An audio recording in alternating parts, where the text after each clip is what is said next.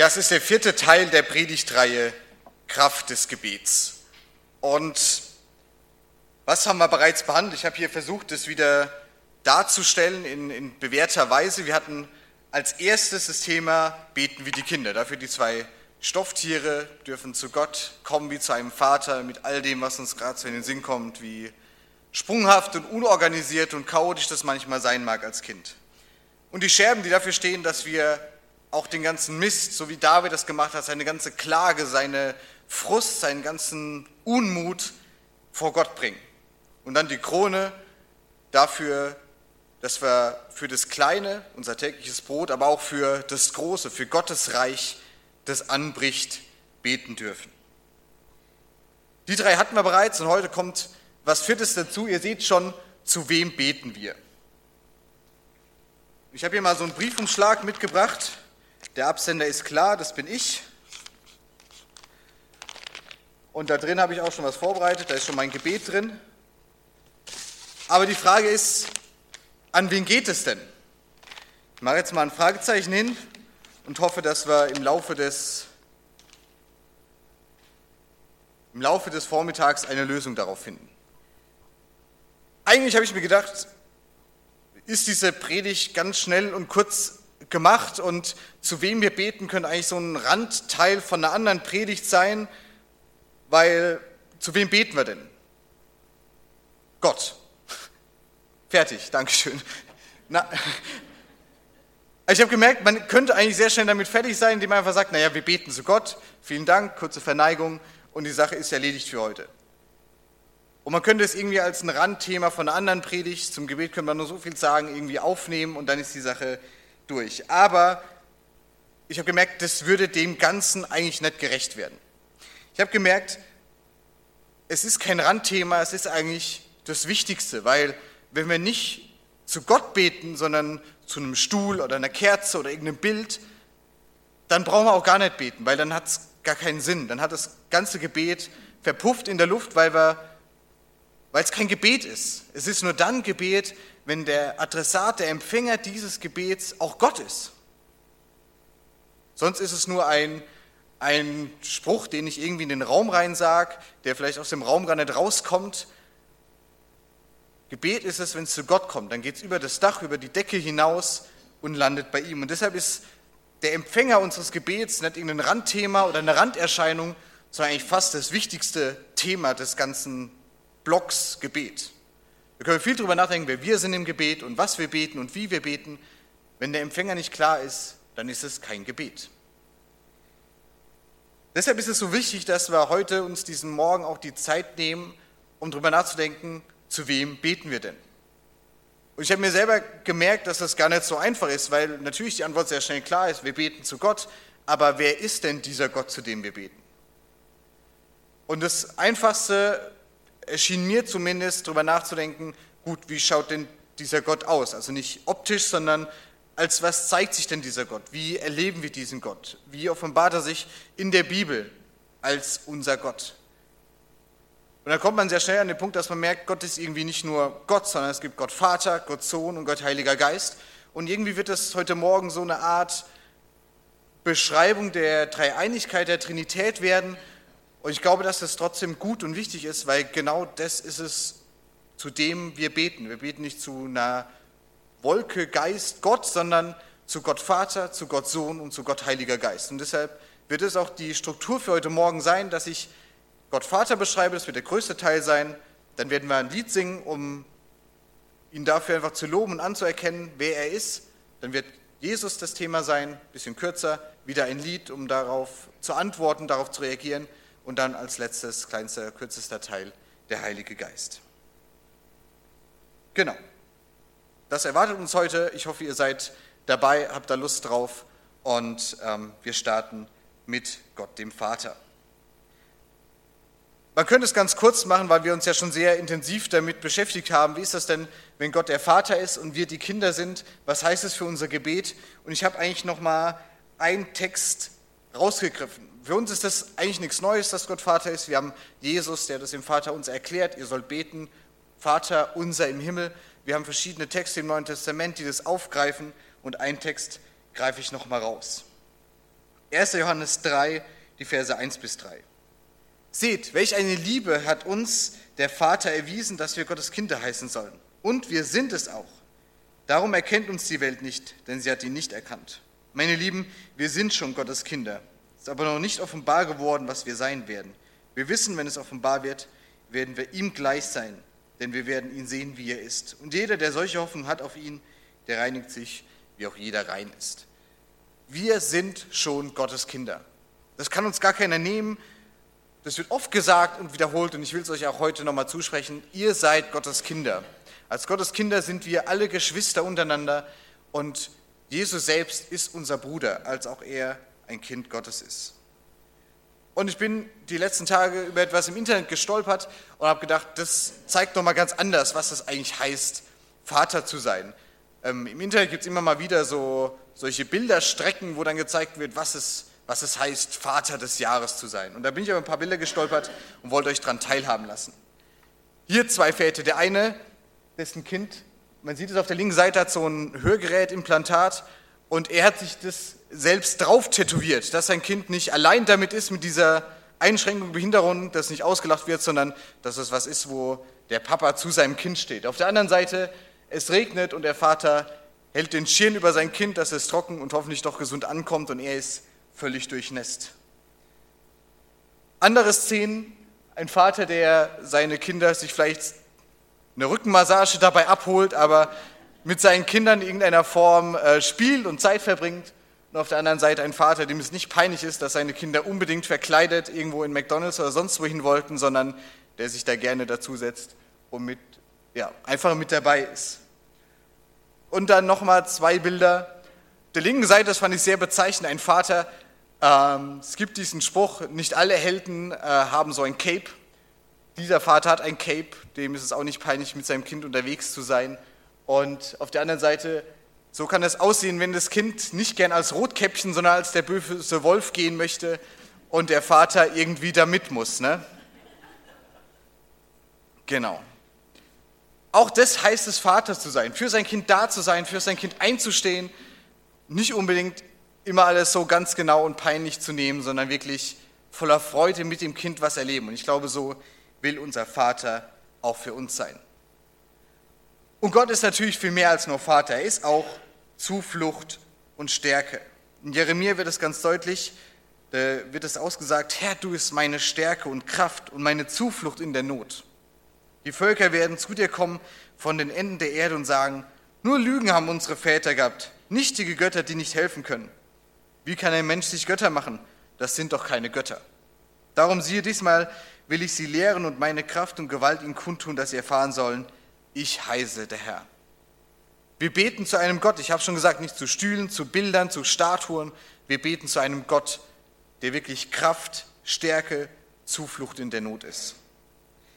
Für uns ist es vielleicht irgendwie in zweite Reihe gerückt, weil wir nicht diese täglichen Bedrohungen haben, dass irgendwelche Völker bei uns einrennen und uns an den Kragen wollen, die nicht unser Dorf, unsere Stadt, unsere Gebäude einnehmen wollen, nicht unsere Tempel zerstören wollen. Aber damals zu der Zeit war das leider Alltag. Man musste sich immer verteidigen, abgrenzen, man musste für sich sein, um Stärke beweisen zu können.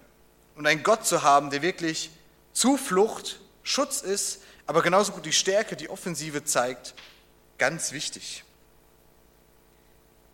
Gott ist Zuflucht und Stärke. An anderer Stelle wird er als feste Burg beschrieben, uneinnehmbar, schützend, in gewisser Weise über ein Gebiet thronend und sichtbar. Das ist die Burg, die wir einnehmen können. Auf einem Berg schaffen wir das? Ich glaube nicht.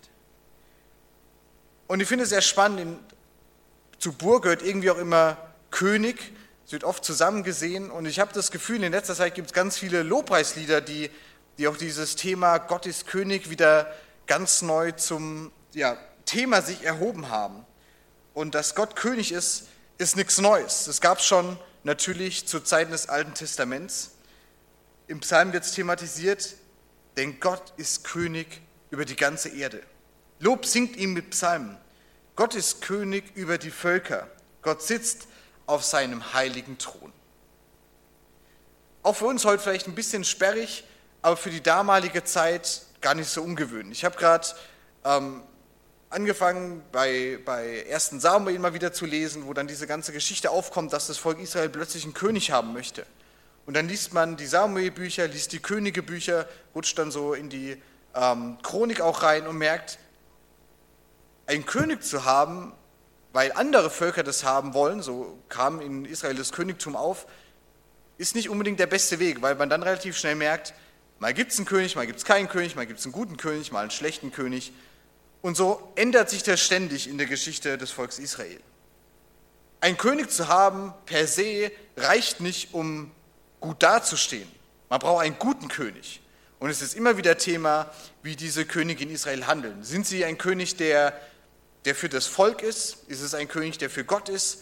Oder ist es ein König, der für andere Götter ist, der Götzen anbetet, der Höhenheiligtümer irgendwo anders aufbauen lässt und der mit dem Gott Israels nichts mehr zu tun haben möchte? Umso wichtiger ist es, einen solchen König zu haben. Einen guten König, der für die ganze Erde da ist und dem man gerne und freundlich und glücklich Loblieder singt.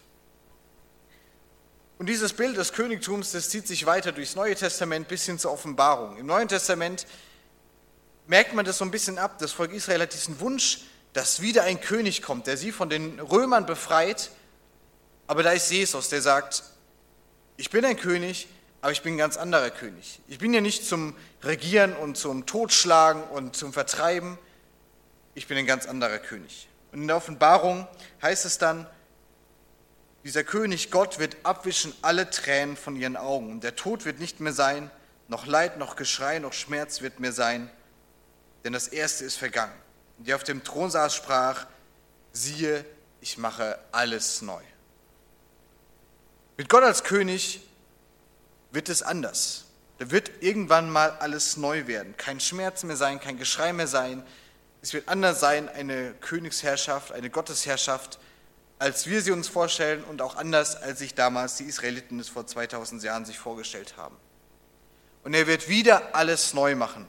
Er war schon einmal Schöpfer und er wird wieder Schöpfer sein.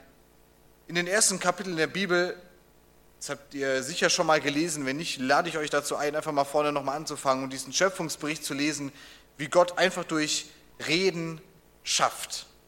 Da brauchst keine große Power oder Kraft, keine große Anstrengung, das wirkt so locker, ganz flockig, ohne irgendwelchen Stress. So schafft Gott, weil er allmächtig ist, weil er alle Kraft der Welt in sich vereint und Schöpfer ist. In Jesaja heißt es über ihn: Nun spricht der Herr, der dich geschaffen hat, Jakob dich gemacht hat, Israel. Fürchte dich nicht, ich habe dich erlöst, ich habe dich bei deinem Namen gerufen, du bist mein. Dieser Schöpfergott, der ist nicht weit weg, und guckt sich das irgendwie an, sondern dieser Schöpfergott, der ist uns ganz nah.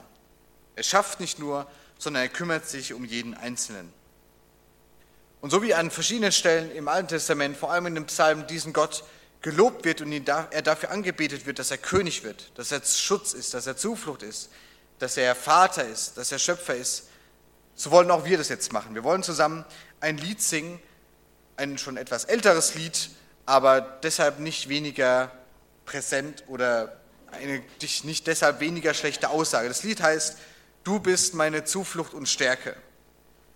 Und ich lade dazu ein, wer kann, der darf gerne dazu aufstehen und dass wir dieses Lied als, als ein Lob, als ein Bekenntnis für Gott singen. Gott, du bist unsere Zuflucht und Stärke. Musikern, dass ihr euch auf diesen bisschen anderen Ablauf und die paar Meter, die ihr heute machen müsst, eingelassen habt und dass ihr mitmacht. Das ist Gott, unser Vater, Schöpfer, Zuflucht, Stärke, König, Schöpfer und noch vieles, vieles mehr. Der zweite Teil geht um Jesus. Und auch dort muss man sagen, könnte man sehr schnell auch wieder fertig sein, weil wir stehen kurz vor Ostern. In der Jungschar sind wir seit Wochen dran mit dem Thema Ostern und erzählen den Kids, was an Ostern passiert ist und hoffen, dass es irgendwann auch hinkriegen, Weihnachten und Ostern auseinanderzuhalten und was wann passiert ist. Jesus, über den haben wir schon so viel gehört und ich habe ein paar einzelne Szenen rausgenommen, von denen ich glaube, dass es wichtig ist, wenn wir beten. Das erste ist offensichtlich kurz vor Ostern, Jesus ist Retter. Johannes 3 ist, Gott hat nicht seinen Sohn in die Welt gesandt, dass er die Welt richte, sondern dass die Welt durch ihn gerettet werde. Jesus ist gekommen, um zu retten. Nicht zum Verurteilen, sondern er ist der Retter. Das ist die Botschaft von Ostern, ja eigentlich die Botschaft des Neuen Testaments. Gott ist Liebe und Jesus ist Retter geworden. Oder wie es Paulus im Römerbrief formuliert, wenn du mit deinem Mund bekennst, dass Jesus der Herr ist und glaubst mit deinem Herzen, dass ihn Gott von den Toten auferweckt hat, so wirst du gerettet. Um Jesus als Retter zu sehen, annehmen zu können, da gehört es dazu, ja, dass wir das glauben und dass wir das bekennen. Es ist gut, dass wir ein Glaubensbekenntnis haben, dass wir, wie gerade auch schon mit Liedern, Gott bekennen. Und ich finde es sehr schön, dass Pro Christ dieses Jahr sich das Glaubensbekenntnis auch zum Thema gemacht hat und dass es jedes Mal zu Pro Christ auch ähm, vorgelesen, vorgesagt wird und einem nochmal ins Gedächtnis gerufen wird. Ich glaube, so ein Bekenntnis, das ist uns vielleicht an mancher Stelle ein bisschen abhanden gekommen, sondern wir, wir beten und wir glauben und wir leben das. Aber so ein Bekenntnis wirklich nochmal auszusprechen, ich glaube, das nicht nur mit dem Mund zu tun, sondern auch mit dem Herzen, das ist auch an vielen Stellen ganz wichtig. Und ich glaube das, dass Jesus wirklich gelebt hat, dass er gestorben ist und dass er wieder auferstanden ist und dass er heute noch für mich und für dich da ist und dass er damals wie heute unser Retter ist und sein will. Er hat damit nicht aufgehört, sondern er hat es uns zugesagt, ich bin bei euch alle Tage bis an der Weltende. Und selbst über dieses Leben hinaus ist er für uns da. Es hört nicht damit auf, dass wir einfach sterben. Wie Stephen Hawking, der Physiker und was er alles äh, war, ich weiß es gar nicht, gesagt hat, er war ja bekennender Atheist, er hat gesagt, ich glaube, dass mit dem Tod hört es einfach auf. Da gibt es kein, kein äh, Nirvana, kein Nichtssein, sondern es ist einfach Ende. Und ja, das glauben wir nicht. Wir glauben, dass es über den Tod hinaus weitergeht, dass wir gerettet sind und dass wir auf dieser Erde durch viele Wunder und durch Gottes Hilfe einen Blick bekommen auf das, was vor uns liegt. Und in diesem, was vor uns liegt, hat Jesus uns selbst immer wieder kleine Einblicke gegeben.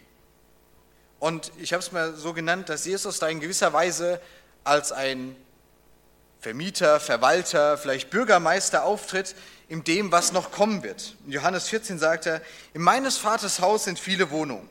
Wenn es nicht so wäre, hätte ich dann zu euch gesagt, ich gehe hin, um diese Städte für euch vorzubereiten. Und wenn ich hingehe, euch die Städte zu bereiten, will ich wiederkommen und euch zu mir nehmen, als auf das auch ihr seid, wo ich bin. So übersetzt es Luther. Er hat da eine Wohnung für uns vorbereitet wie so ein, ein Vermieter, die ihn hat so eine Studentenwohnung mal gehabt, wo die schon möbliert war, da war alles da, was man irgendwie nötig hatte. Und ich glaube, dass es bei Gott nach unserem Tod noch besser sein wird. Dass wir nicht nur so das Nötigste, ein Bettchen und ein Schränkchen haben werden, sondern dass jeder von uns seine Wohnung haben wird, die genau so ausgestattet sein wird, wie wir es uns wünschen, wie wir es brauchen, mit den Bildern, in der Farbe, mit den Möbeln so wie wir es brauchen. Manche ist ganz groß, manche ist klein, manche ist total modern, manche vielleicht eher rustikal. Für jeden genau das, wie er es braucht. Und diesem Bild noch eins draufzusetzen, erfahren wir noch mehr in der Offenbarung, wie diese Wohnung, wie diese Stadt mal aussehen wird. Da ist die Rede von, es wird äh, quadratisch sein, es wird alles mit Gold sein und wunderschön.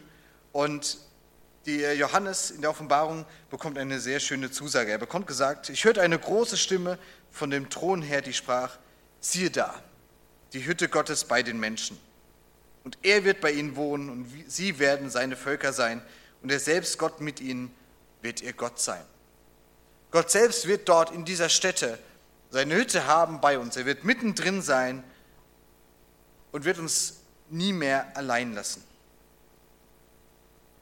Ich habe es genannt, Jesus ist dort irgendwie so ein Verwalter. Und deshalb können auch unsere Gebete, es wirkt sehr organisatorisch in diesen Versen, deshalb können auch unsere Gebete ganz organisatorischer Art sein, wenn wir zu ihm beten.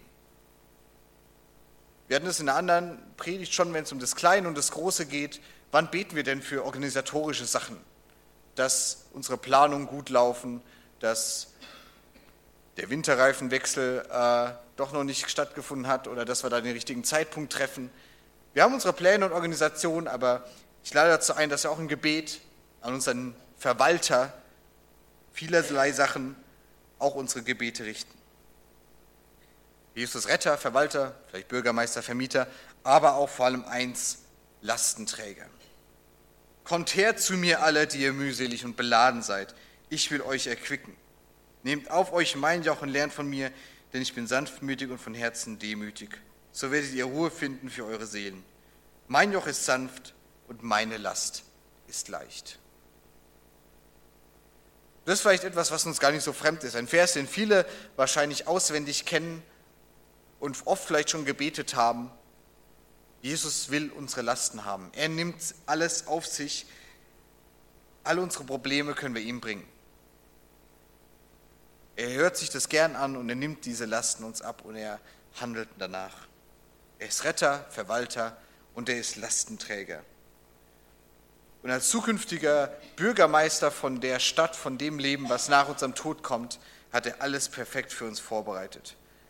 Und jeden Tag, heute wie auch in Zukunft, wird er bei uns sein mit unseren alltäglichen Problemen und Herausforderungen helfen. Und auch das wollen wir wieder in einem Lied bekennen. Das Lied ist den meisten auch bekannt. In Christus ist mein ganzer Halt. Lasst uns das zusammen sinnen und darüber nachdenken, wie all unsere Sorgen, all unsere Lasten, Probleme, wie all das, was uns beschäftigt, vielleicht in diesem Lied zu Ausdruck kommt und Gott und Jesus als Empfänger dienen kann.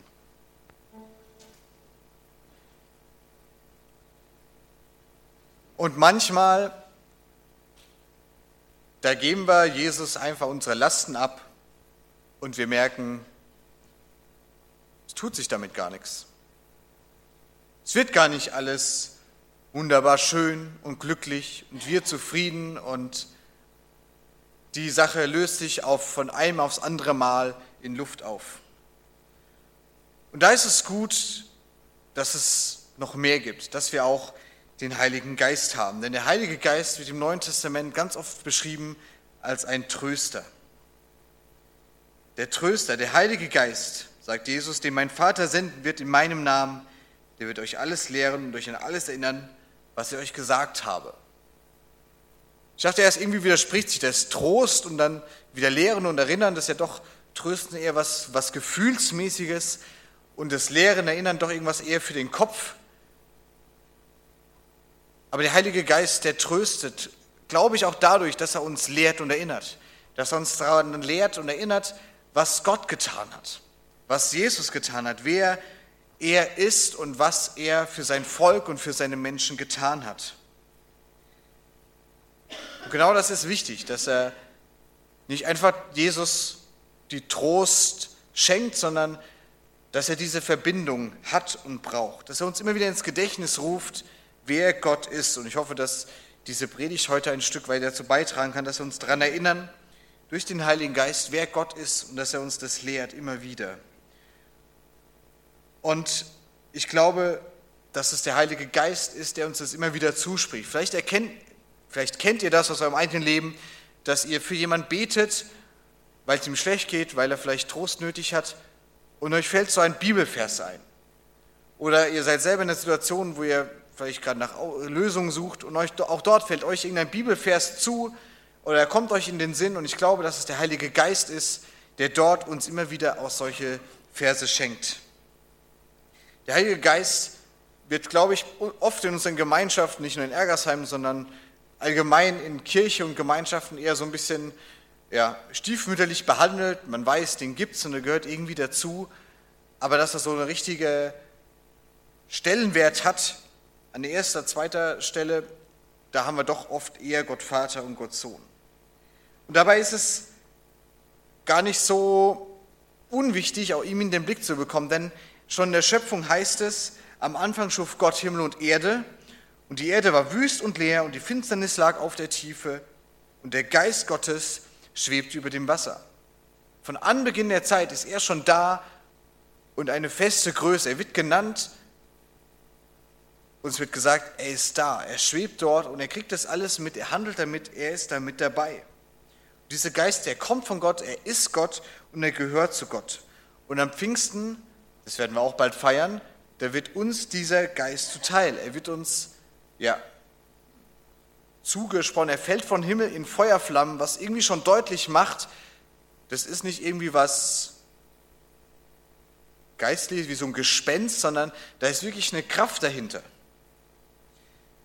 Und diese Kraft ist es, die Ermutigung schenkt, die Möglichkeit schenkt, dass wir an Gott erinnert werden, dass wir gestärkt werden im Glauben. Und im zweiten Timotheusbrief wird eine mir sehr wichtige Aussage über den Heiligen Geist getroffen. Da wird er als Kraft, Liebe und Geist der Besonnenheit beschrieben. Dort heißt es, Gott hat uns nicht gegeben einen Geist der Furcht, sondern der Kraft, der Liebe und der Besonnenheit. Und dieser Vers, der ist mir ganz wichtig geworden. Das ist auch der Vers, der uns von Tabor als Abschlussjahrgang zugesprochen wird. Gott hat uns nicht einen Geist der Furcht gegeben, sondern einen Geist der Kraft, der Liebe und der Besonnenheit. Ich finde es sehr schön, mich immer wieder daran zu erinnern, dass egal was kommt, dass wir eigentlich keine Angst haben brauchen, sondern das Gegenteil der Fall ist. Mut, Kraft, Liebe, Besonnenheit. Und ich habe mit dem Wort Besonnenheit kann man, glaube ich, auf den ersten Blick gar nicht so viel anfangen. Man hat irgendwie so eine Vorstellung davon, was es heißen kann, aber man tut sich doch ein bisschen schwer damit. Und ich habe mal geguckt, was andere Bibelübersetzungen ähm, statt diesem Wort Besonnenheit einsetzen.